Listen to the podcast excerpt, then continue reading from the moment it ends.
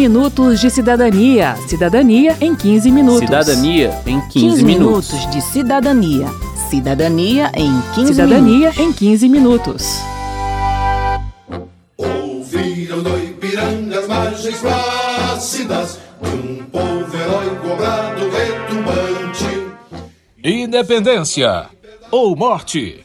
Esse famoso grito que selou o fim da nossa submissão a Portugal completa 200 anos em 2022. A Câmara está organizando uma série de eventos e programas comemorativos. E como contribuição, o 15 Minutos de Cidadania preparou uma edição sobre o que vem a ser esse Brasil independente. Eu sou Márcio Aquilissardi. E eu sou Verônica Lima. Aqui é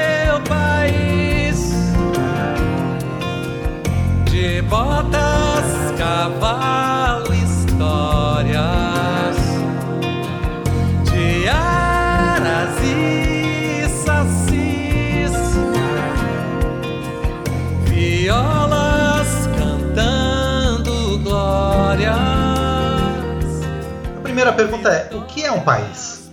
Para os estudiosos, o nome é Estado-nação.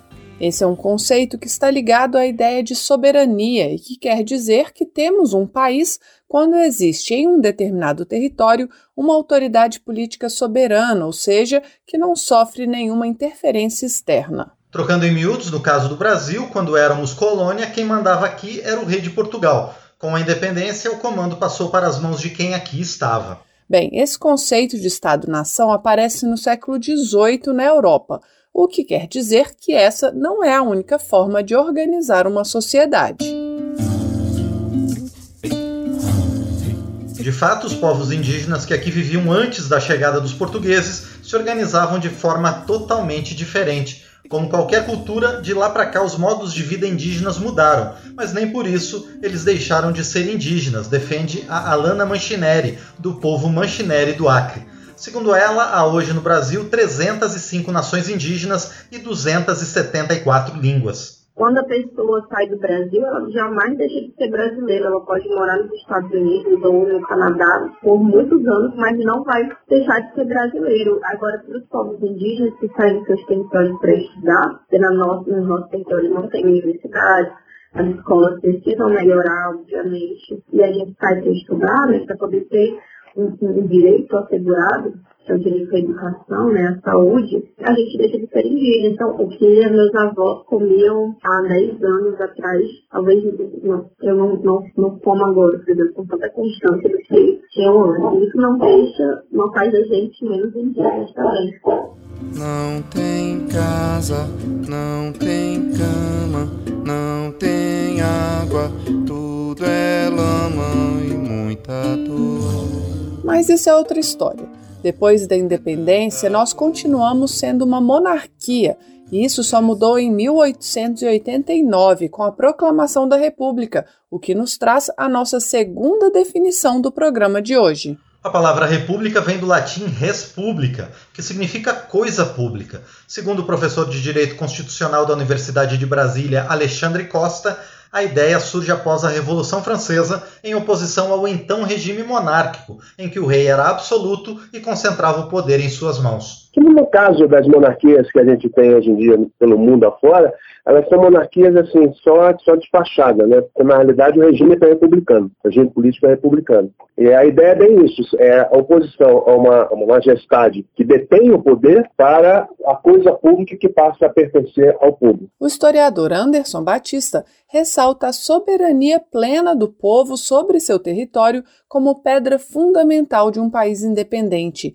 Ele lembra que formalmente o Brasil pode até ter sido inaugurado por um imperador português, mas quem nos constrói como nação somos nós mesmos. Todo o processo histórico desses 200 anos, que tem rebeliões de escravos, que tem rebeliões de soldados, rebeliões de população urbana, que tem constituições e que produz uma Constituição chamada até de Constituição Cidadã. A Constituição Cidadã que nós temos é hoje algo do qual nós não devemos abrir mão, em nome de um defeito ou outro que nós encontremos nesse processo histórico. Como defesa dessa pluralidade, como defesa dessa democracia que nós construímos nesse momento. em nome de todos aqueles viventes, sejam de origem portuguesa, africana, árabe, judaica, indígena, que é muito fundamental nesse escopo dessa matriz do povo brasileiro. O que eu queria, o que eu sempre queria, era conquistar a minha autonomia.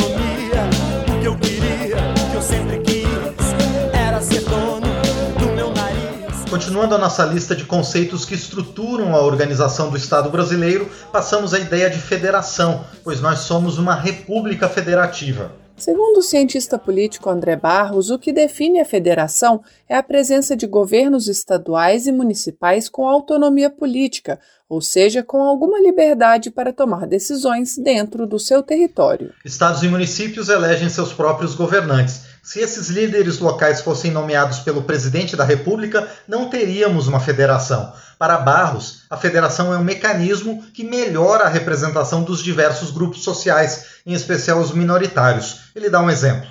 Na eleição presidencial, ganhou um candidato que, que não era o meu candidato preferido. Mas aí na eleição para governador, né, pode ser que acabe ganhando um, um, candidato de oposição, que é alguém que, na verdade, era o candidato que eu é, preferia.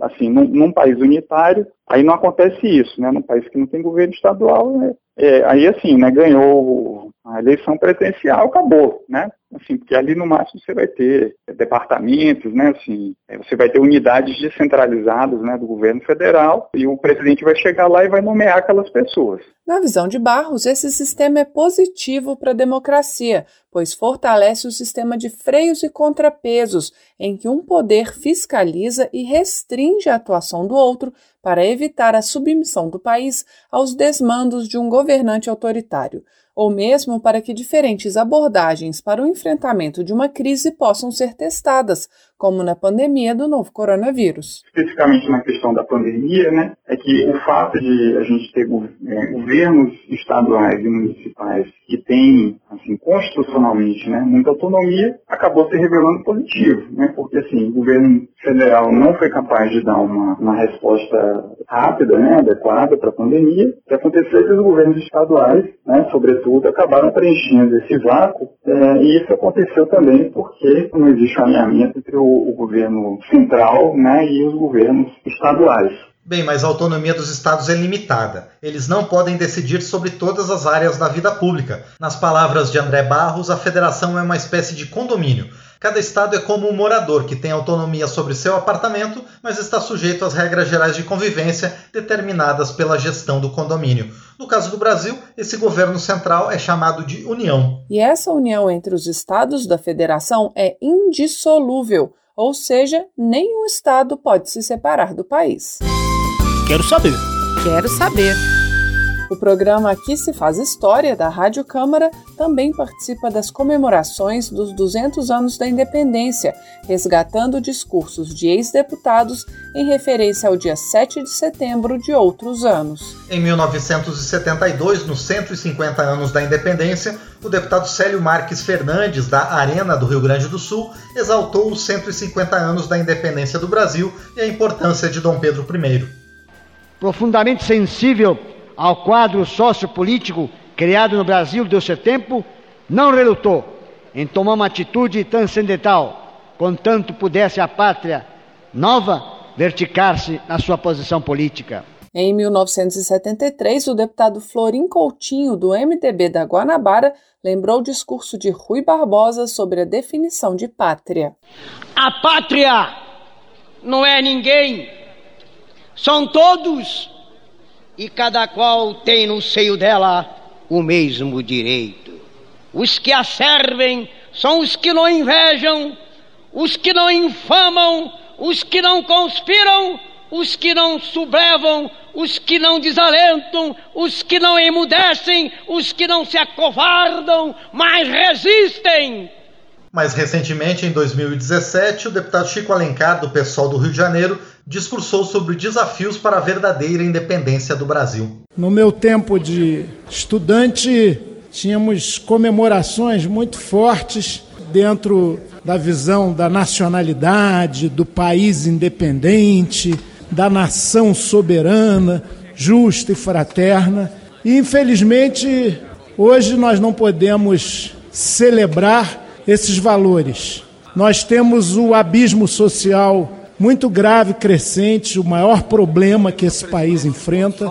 Essencialmente, o Brasil, com as suas marcas coloniais, continuou a existir latifúndio, monocultura, patriarcalismo, escravidão, mostrando que o país ainda carece da verdadeira independência.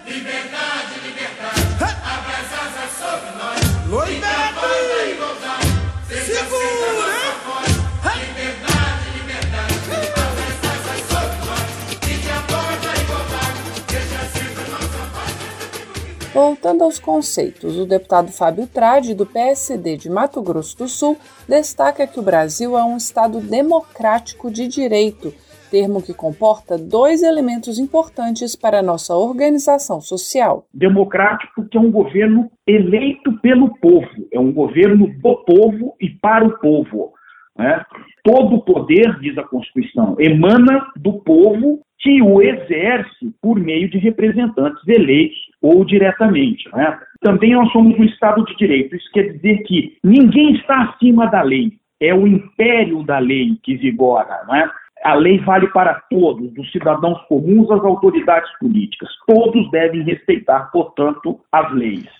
Sobre o conceito de democracia, o professor Alexandre Costa faz um alerta. Democracia, durante muito tempo, foi considerada a vontade da maioria. E hoje em dia a gente sabe que não é isso. Democracia ela é a vontade da maioria com respeito às minorias. A democracia é a participação do povo, é a soberania popular, é a vontade do povo. Agora, essa vontade do povo, ela não pode se sobrepor, por exemplo, à Constituição em determinados itens. E não pode se sobrepujar a minorias de forma que oprima essas minorias. Então, você não pode, por exemplo, ter, por uma vontade de maioria, um Estado racista ou, ou um Estado machista.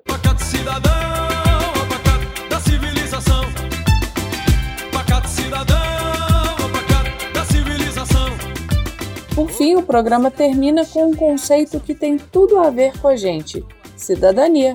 Ele envolve dois elementos: a participação do cidadão na vida política e social do país e a titularidade de direitos como saúde, educação e segurança. O exercício da cidadania se dá pelo voto, ou quando a gente participa de um conselho comunitário de segurança ou de saúde, por exemplo, ou mesmo quando a gente toma uma decisão aparentemente individual, como exemplifica o professor Alexandre Costa. Por exemplo, no meio da pandemia, não configura cidadania o não uso de máscaras. Porque o não uso de máscaras significa colocar-se em risco e colocar os outros em risco. Então, deixa de ser um exercício de cidadania e é um atentado à cidadania do outro. É, as pessoas, às vezes, é, têm um significado de cidadania muito respeito ao voto. A cidadania se dá dessa forma também, dessa forma básica, por exemplo, no sistema de vacinas. O fato de eu não me vacinar, se a gente não configurar uma imunidade coletiva, significa uma, uma participação não, de não cidadania, porque eu não estou respeitando a participação dos outros.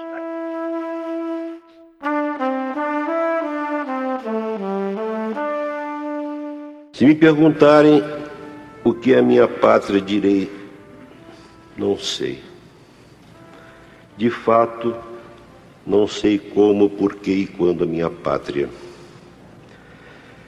mas sei que a minha pátria é a luz, o sal e a água que elaboram e liquefazem a minha mágoa em longas lágrimas amargas.